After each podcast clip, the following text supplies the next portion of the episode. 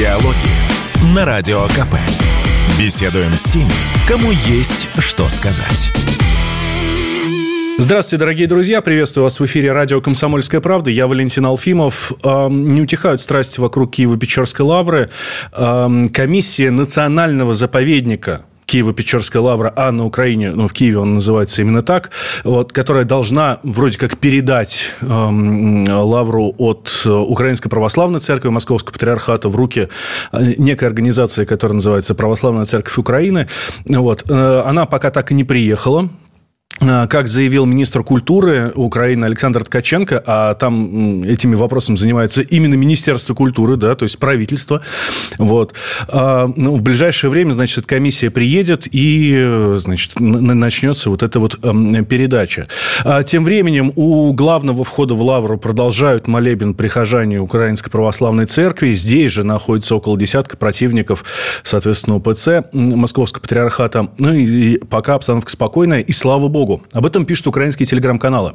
У нас на связи Владимир Легойда, председатель синодального отдела по взаимоотношениям церкви с обществом и СМИ Московского патриархата. Владимир Романович, здравствуйте. Сердечно приветствую. А, Владимир Романович, а, отъем а, Киево-Печорской лавры у православных, что означает для нас, для России и для РПЦ в частности? Ну, я бы начал с того, что, что это означает прежде всего для украинского народа и для украинской власти. Для украинской власти, мне кажется, это одна из э, сильнейших и серьезнейших э, политических ошибок, которые сейчас совершается, потому что это не просто попытка, э, простите за такое стилистическое снижение, разыграть религиозную карту, но это непонимание и презрение к миллионам верующих своей страны, своих граждан. И, конечно, вот этот курс на уничтожение Украинской Православной Церкви, а я по-другому не могу назвать действия украинских властей последние месяцы, а он, а, мне кажется, что в конечном итоге для украинской власти окажется катастрофичным, потому что нельзя уничтожать э, веру э, своего народа. А это то, что сейчас происходит. Да? И э, это недаром самым таким часто используемым сравнением действий украинской власти сегодня является сравнение с гонениями на церковь в советское время. Да, то ситуация, которая, как многим казалось, мне в том числе, не может повториться в 21 веке. Казалось, что это все осталось в 20-м, вот она повторилась. Вот. А для всех, э, и для Русской Православной Церкви, и вообще для православных верующих всего мира, а, ситуация с Киево-Печерской лаврой – это а, удар в самое сердце а, исторического православия на Руси, да, на исторической Руси, точнее, простите, православия на исторической Руси. А, и это попрание всех возможных э, прав человека, религиозных прав, а, и которое, вот, конечно, таким тяжелым позором ложится на на украинскую власть. Владимир Романович, э, Киево-Печерскую лавру называют главным храмом всего русского православия. Можно так сказать? Ну, я бы сказал так, что это а, просто оттуда прошло, произошло, да, прошло это первый монастырь древнерусский, да, там покоятся мощи святых, э, там, э, которых мы знаем из истории церкви, из истории а, нашей, а, из нашей истории, там, допустим, митрополит Иларион, автор знаменитого слова о законе и благодати, да, которое все, ну, если не изучали, то слышали о котором в школах. Да? Конечно, это Илья, Илья Муромец, мощи Ильи Муромца. Понятно, что это э, былинный богатырь, но который имеет, так сказать, исторический, исторического прототипа, да, святой Илья Муромец, его мощи находятся в пещерах Киево-Печерской лавры. Ну вот как, как этого не понимать и, и действовать так, как действует сегодня? Э, есть понимание, есть надежда на то, что Лавра все-таки останется, точнее, в Лавре все-таки останутся священники, священнослужители Украинской Православной Церкви Московского Патриархата? Или надежды уже нет никакой? Ну, э, надежда, она потому и надежда, да, что мы э, всегда хотим думать, что э, она сбудется, да, что, что сбудется. Пока по действиям украинской власти мы не видим, чтобы они остановились может быть, э, вот в данный момент, столкнувшись с тем, что тысячи людей приходят, не уходят, молятся, на коленях стоят э, э, и защищают место, это святое место, да, под, простите, не могу удержаться, под какие-то вот беснования и пляски специально собранных там людей, судя по всему, за деньги, потому что они мало понимают, где находится и что происходит. Но вот эти кадры, когда одна из певчих украинской Киево-Печерской лавры на коленях стоит с крестом молится, а вокруг а, прыгают люди под э, Верку Сердючку. А это, это, это видео обошло, мне кажется, уже весь интернет, и а, оно само по себе, больше ничего не нужно, да, достаточно показать, и все становится понятным, то есть кто. Но возвращаясь к вашему вопросу, конечно, надежда теплится, но, вот повторяю, накал снижен, да, э, видимо, власть, по крайней мере, сейчас не решается на меры, связанные с физическим воздействием, да, таким, но похоже, что не мытьем, так катанием хотят цели добиться, поэтому к сожалению, тревога не уходит, я бы так сказал, не уходит тревога.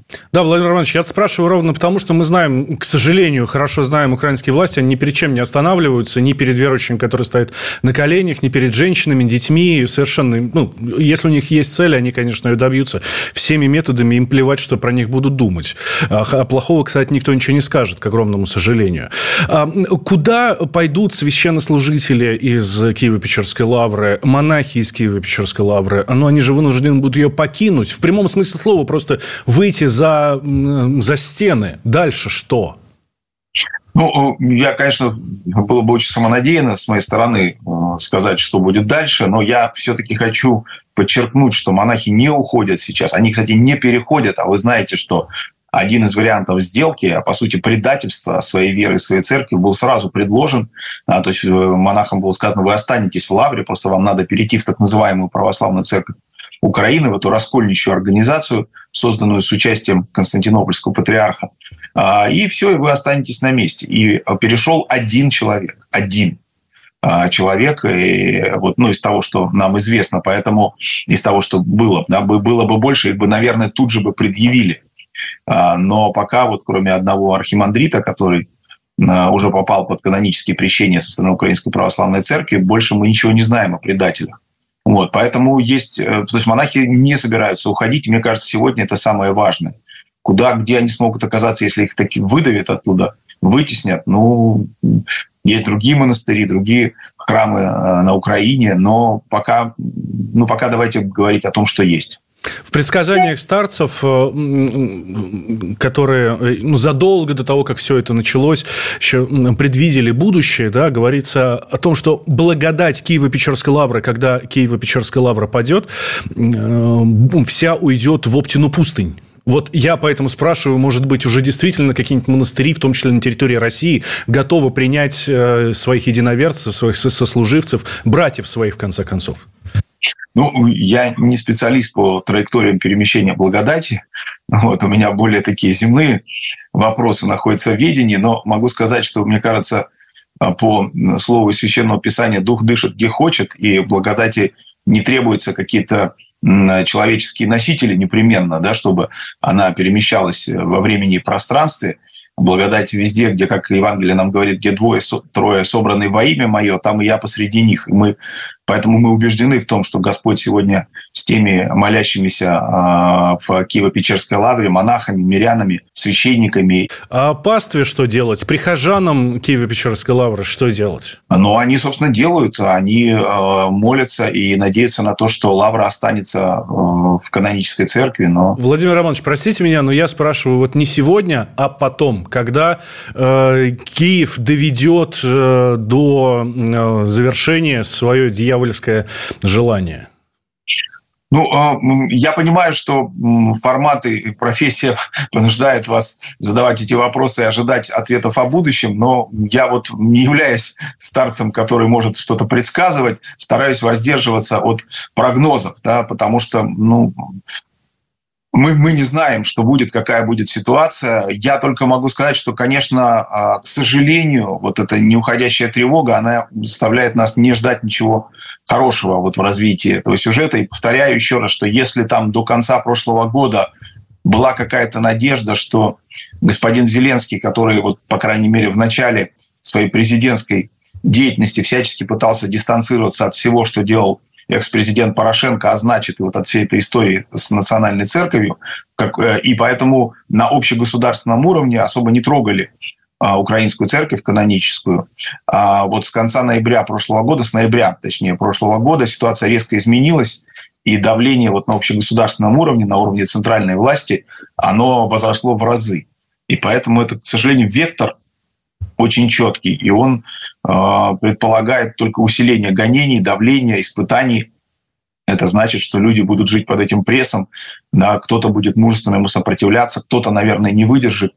Но никогда не знаешь, как кто себя поведет в такой тяжелой ситуации, никому не пожелаешь в ней оказаться. У нас в гостях Владимир Легойда, председатель синодального отдела по взаимоотношениям церкви с обществом и СМИ Московского патриархата. Мы говорим о судьбе Киево-Печорской лавры. Никуда не переключайтесь. Диалоги на Радио КП. Беседуем с теми, кому есть что сказать. Мы продолжаем в эфире радио «Комсомольская правда» говорить о судьбе Киево-Печорской лавры. Там продолжают разгоняться страсти вокруг эм, выселения монахов и священнослужителей из обители. Я Валентин Алфимов, а у нас в гостях Владимир Легойда, председатель синодального отдела по взаимоотношениям церкви с обществом и СМИ Московского патриархата.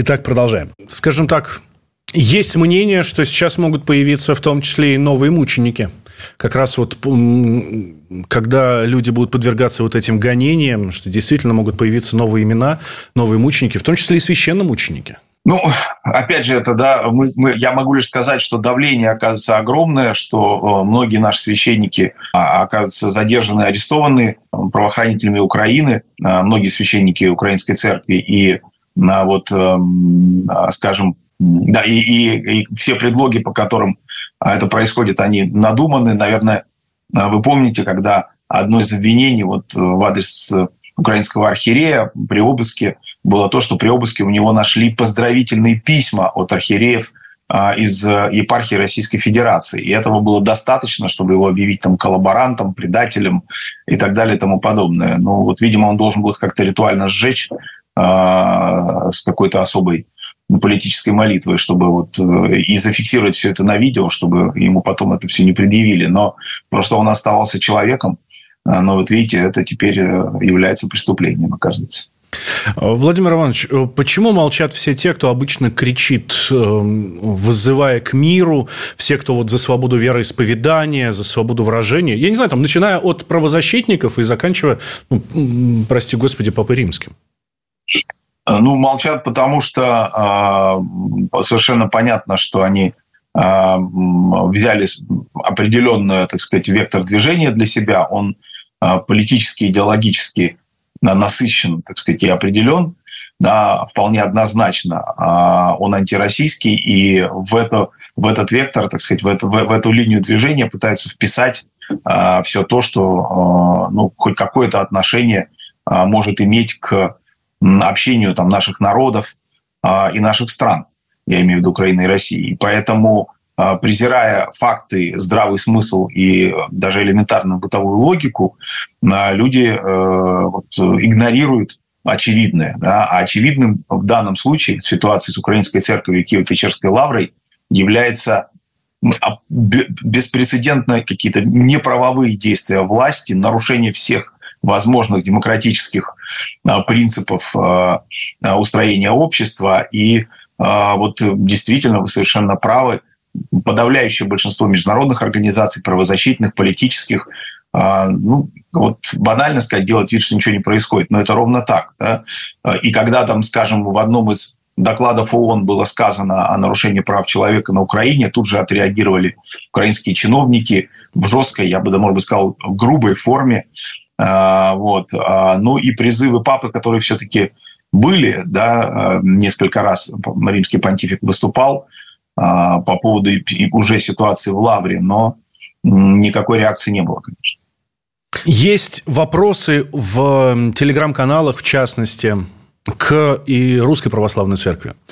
Потому что складывается ощущение, что Значит, э, РПЦ ничего не делает, никому не обращается, а просто наблюдает со стороны за тем, что там происходит. Развейте, пожалуйста, вот эти сомнения, Владимир Романович. Ну, начнем с того, что ощущение категории ненаучная. Да? У меня может быть какое угодно ощущение, что белая стена она такая красноватая, но если она белая, то это проблема смотрящего, а не самой стены. Да? В данном случае э, я могу лишь сказать, что, конечно, помимо своего основного делания, это молитвы, это с вашего позволения, не буду доказывать людям, которые не верят в силу молитвы, что это важно и для церкви является самым главным. Но помимо молитвы, русская церковь а, в лице ее тех представителей, которые должны этим заниматься, многократно выступала, кстати сказать, не только вот последний год, да, а много лет говорила о происходящем на Украине, о нарушении прав верующих на а, авторитетных международных площадках. Собственно, не, не проходило ни одного какого-то такого важного собрания, где это могло бы быть озвучено, чтобы русская церковь не говорила об этом. А патриарх Кирилл некоторое время назад, вот в связи с ситуацией в Лавре и с украинской церковью в целом, направил целый ряд писем, об этом писали, это легко найти, так сказать, через поисковик, если действительно кому-то важно и интересно, все это публиковалось на наших сайтах официальных церковных и светскими журналистами многократно. Патриарх Кирилл обратился к политическим лидерам, к религиозным лидерам, а, международным с просьбой отозваться на, на ситуацию в Киево-Печерской лавре. К сожалению, почти не было никаких ответов. Были ответы предстоятелей и представителей православных церквей, а, поместных, да, был, была реакция вот со стороны ООН. Там прямо не, не говорилось о том, что она связана с письмом патриарха, но она была после письма патриарха, точно так же, как и римский папа отреагировал по ситуации в Киево-Печерской лавре после того, как он получил призыв патриарха а, вмешаться и возвысить свой голос а, вот в защиту а, монахов и священников в лавре. Вот. Ну и наше вот э, Министерство иностранных дел, как мы называем церковный отдел внешних церковных связей и председатель этого отдела э, митрополит Волколамский Антоний а, многократно выступал, выступает, он выступал в Совете Безопасности ООН не так давно а, посредством удаленной связи, но в прямом, так сказать, эфире во время заседания митрополит Антоний выступал в Совете Безопасности ООН. А, но, опять же, то, что мы видели там, мы видели, что вот это аргументированное, доказательное выступление, к сожалению, не получило а вот э, диалогового развития не было да, в этой ситуации. Вместо того, чтобы по сути поговорить и, там, может быть, задать вопросы какие-то владыке Антонию, который, конечно, был готов на них ответить, э, мы услышали подготовленные заранее э, выступления некоторых представителей э, этого э, органа Организации Объединенных Наций, и никакой вот реакции и воздействия на украинскую власть не было. Но наша церковь, повторяю, делает э, в ежедневном режиме. А горячие головы требуют от тех, кто сейчас находится в лавре, стать мучениками, закрыть двери и погибнуть за веру. Ну, я могу сказать, что а, моральное право говорить о таких вещах может только тот, кто сам либо находится в такой же ситуации, либо, либо находясь в такой ситуации, он эти вещи, э, так сказать, был готов совершить или там совершал, ну, я имею в виду, не понимал, да, понятно, что он тогда не смог после этого говорить, а, а ну, в общем, это очень странно, а, находясь э, в тепле и, значит, запивая круассан кофе, писать яростные посты в телеграм-каналах. Мы знаем, что есть люди, которые пишут в телеграм-каналах и которые готовы на многое ради этого, и они не только в телеграм-каналах находятся. Мы вот вы, наверное, видели, что э, Святейший Патриарх вчера э, выразил соболезнования в связи с гибелью э, Максима Фомина, известного как Владлен Татарский. Вот, конечно, такие люди имеют моральное право на высказывание, даже если кто-то не согласен там, с жесткостью таких заявлений. Но, к сожалению, горячие головы, о которых вы сказали нередко, они горячие только вот в своей э, теплой и удобной э, комнате. Интернет-войны, так их называют, Владимир ну. Иванович. Не могу не спросить по поводу как раз Максима Фомина, Владлена Татарского. Вы были знакомы, общались с ним? Нет, я лично с ним не общался никогда, но а, у нас очень много было общих а, друзей. Э, и Александр Сергеевич Ходаковский, и Андрей Андреевич Медведев, наш замечательный журналист и политик, и а, наш епископ Сава, а, с которым а, Максим общался, и у которого он вот причащался в храме ну, буквально несколько дней назад. Поэтому я много слышал о нем от людей, а, с которыми я давно и близко общаюсь. Но лично нет, не был знаком.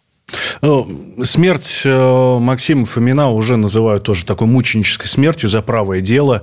Э, здесь, ну, со стороны церкви, Владимир Романович, можно ну, действительно провести какие-то аналогии, э, согласиться с такими высказываниями? Ну, вы знаете, я не хотел бы сейчас каких-то формальных фраз произносить о том, что это решение должно на определенном... То есть статус подобного высказывания – это точно статус выше, чем тот, который есть у меня. Я могу лишь еще раз сказать о том, о тех словах, которые вспомнить или напомнить о тех словах, которые вчера обратил к, вот, к нам святейший патриарх в связи с Гигелью и с тем, что произошло в Петербурге. И могу сказать, что церковь всегда, когда уходят люди, люди, которые пытались жить как христиане, церковь всегда молится о упокоении душ их и о том, чтобы Господь простил а, этим людям, ушедшим, все прегрешения, вольные и невольные. Потому что, как любой живой человек, конечно, Максим а, совершал разные поступки, но вот последнее, кстати сказать, вот это видео, которое а, сейчас вот видели все, это